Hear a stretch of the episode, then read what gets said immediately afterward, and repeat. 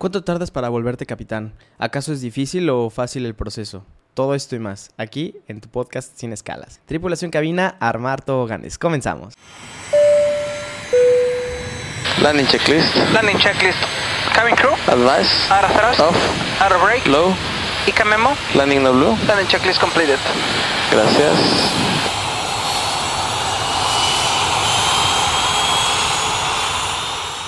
Tripulación, nuevamente bienvenidos a este podcast Sin Escalas. Muchas gracias nuevamente por estar aquí conmigo. Es un placer y un gusto tenerte aquí en este podcast. Eh, he estado grabando últimamente los podcasts en un solo día porque sigo en, en base de Yangzhou. Espero que me mantengan ahí porque he estado volando mucho.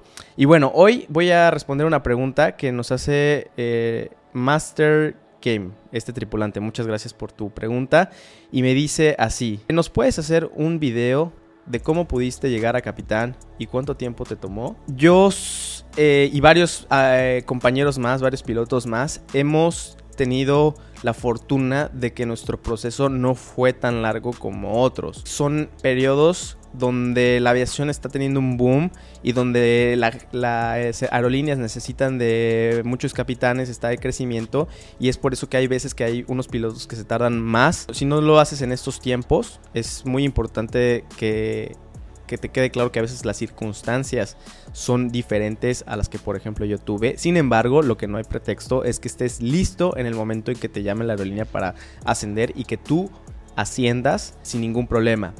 ¿Por qué? Porque va a haber veces que tal vez estés, eh, digamos, eso, y esto ha, pasado, que la aerolínea necesita eh, capitanes, pero tú se, te fue eh, la onda o te dio flojera sacar tu licencia de TPI, la de transporte público ilimitado. O sea, tú de piloto comercial tienes que sacar esa para poder ser capitán. Ya hubo unos que digo, no, sí, después, después, después. Les llegó el momento y no estaban listos y es así como que, wow, ya dejaste pasar un lugar.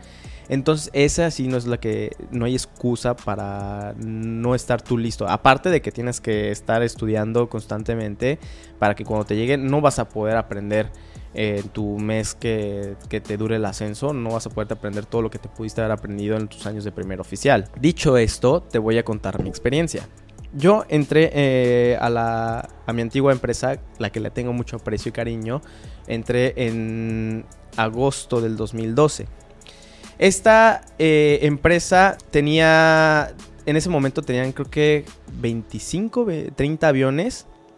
Y ahorita ya tienen más de 100. O sea, ve, todo lo que han... O sea, tener más de 100 aviones ya es, es un boom el que ha tenido.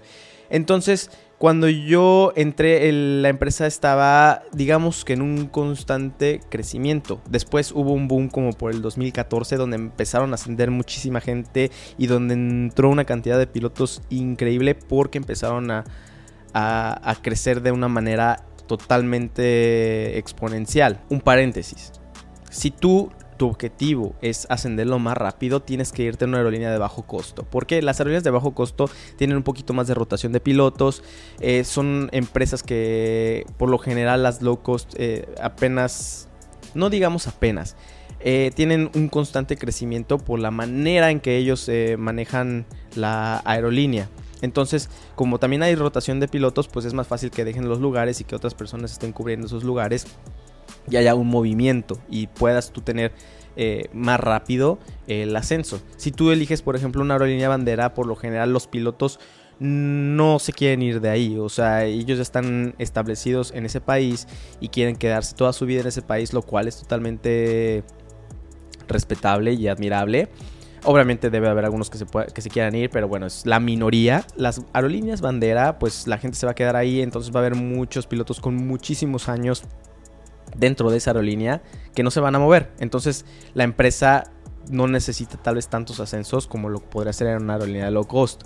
Ahora, todavía si quieres hacerlo más rápido y que tengas estos es de circunstancias que, que en tu país empieza una aerolínea de bajo costo o una aerolínea nueva que se vea que le vas a apostar a un crecimiento, a que esa aerolínea va a crecer mucho, pues esa va a ser la opción más rápida. Para elegir la aerolínea pues va a ser un poco más complejo. Significa que vas a arriesgar más cosas, no sabes si esa aerolínea va a sobrevivir o no va a sobrevivir. Si no sobrevive pues ya vas a tener que hacerte fila en otra aerolínea, etcétera, etcétera. Dicho esto, yo elegí la... Bueno, las circunstancias me hicieron elegir la aerolínea de bajo costo y pues justamente a mí después de tres años... No es cierto, redondémoslos en cuatro años. Eh, me hablan para el ascenso. No quiero que pienses que porque ya es eh, tu momento vas a ascender. Me acuerdo perfectamente, cuatro años para mí que fue el de ser eh, primer oficial a ser capitán, pues fue relativamente rápido. Hubo personas que tal vez se pueden haber tardado un poquito menos, tal vez un poquito más. Pero lo más importante es que en este momento que estés primer oficial, no importa si tengas el ascenso del 1, en 2, en 3, en 5, en 10 años, tienes que estar preparándote y tienes que estar estudiando lo mejor que puedas, aprender de lo más que puedas, porque no sabes cuándo te va a llegar el ascenso. O sea, yo sabía eh, y había un rumor de más o menos, por ejemplo, en 2016 empecé a escuchar como por abril, mayo, que, que mis amigos, este, o compañeros de, mi grupo que entraron al mismo tiempo que yo en, la, en, mi otra aerolínea, empezaron a entrar eh, al, al ascenso.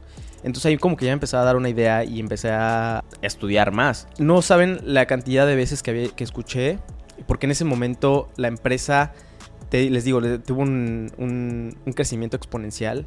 Y no porque te toque vas a ascender. Hubo, me acuerdo que yo después de mi, de mi, de mi grupo hubo más grupos de ascensos donde mandaban a 10 pilotos y nada más pasaban dos el ascenso.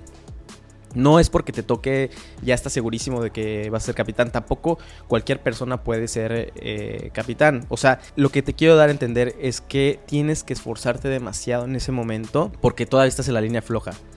Y no, y no quiero que pases por un... porque no pases el, el, ascenso. Porque tal vez no echaste las suficiente ganas o porque tal vez te confiaste demasiado darte a entender que esto, esta posición es de mucha madurez, de mucha toma de decisiones y es muy importante que estés súper enfocado en lograr eh, ese ascenso. A ver, te están dando la, la batuta, te están dando, digamos, el honor de poder llevar en tus manos la responsabilidad total de lo que le pase a ese avión. Y con Ende, con eso de que lleva mucha responsabilidad, pues también te van a exigir mucho al momento de ascenderte. Entonces, y, y tú te das cuenta qué piloto se siente cómodo en el avión, tú te das cuenta qué piloto ha estudiado y quién no ha estudiado. O sea, te, tú como, imagina, como piloto no me quiero imaginar como instructor, yo creo que todavía ellos todavía pueden censar más el que un piloto esté listo o no esté listo. Y ahora, y esto es lo que te dicen, y a mí me lo dijeron. Eh, me acuerdo que yo entré al curso de ascenso y me dijo un instructor, a ver, yo soy soy súper buena onda, pero me dijo y se me quedó súper grabado, a ver, soy buena onda en tierra, eh, volé con ustedes, eh, me, me, caen muy bien y todo, pero yo no quiero mandar a, alguien, porque te hacen un previo chequeo antes de mandarte al ascenso, no quiero mandar a alguien que tal vez tenga en sus manos el, como pasajeros a mi familia. Tienen que estar ustedes conscientes de que yo no los voy a mandar al ascenso si no sé, si yo no los veo preparados, porque yo sé que tal vez ustedes en algún futuro tengan en, sus manos a mi familia, amigos o inclusive simplemente, sencillamente personas eh, es una responsabilidad muy grande, entonces tengan eso muy en cuenta. Que no voy a mandar, así lo dijo literalmente, no voy a mandar mediocres al ascenso. Porque simple y sencillamente es un. Es una posición muy difícil. Y es una posición, les digo, de mucha madurez. Y de verdad, no cualquiera lo, puede. No se puede sentar. Muchas personas creían que nada más por ser primer oficial te, mandan del lado izquierdo y ya empiezas a volar sin problemas. No, o sea, es, es aclaro, es mucho tiempo. Ha habido personas que se tienen que retirar como primeros oficiales por cuestiones de, la vida, tal vez no les dieron la oportunidad o tal vez tuvieron la oportunidad y no la, no la pudieron aprovechar. O sea, ha habido casos, no son muchos, pero ha habido casos. Entonces, enfócate muchísimo en estarte preparando el día a día. Va a llegar el momento. Y sé que a veces te puedes frustrar, sé que a veces que lo vas a sentir largo, es válido. Es válido que sientas esos sentimientos, yo los sentí alguna vez, pero lo que no es válido es no prepararte para estar en esa posición cuando te, te manden a llamar. la, la, respuesta corta es me tardé cuatro años, pero les digo, esto puede variar muchísimo. Y bueno amigos, muchas gracias por estarme escuchando. Ya saben, cualquier pregunta más que tengan, por favor me la hacen saber. Tripulación cabina, desarmar toboganes.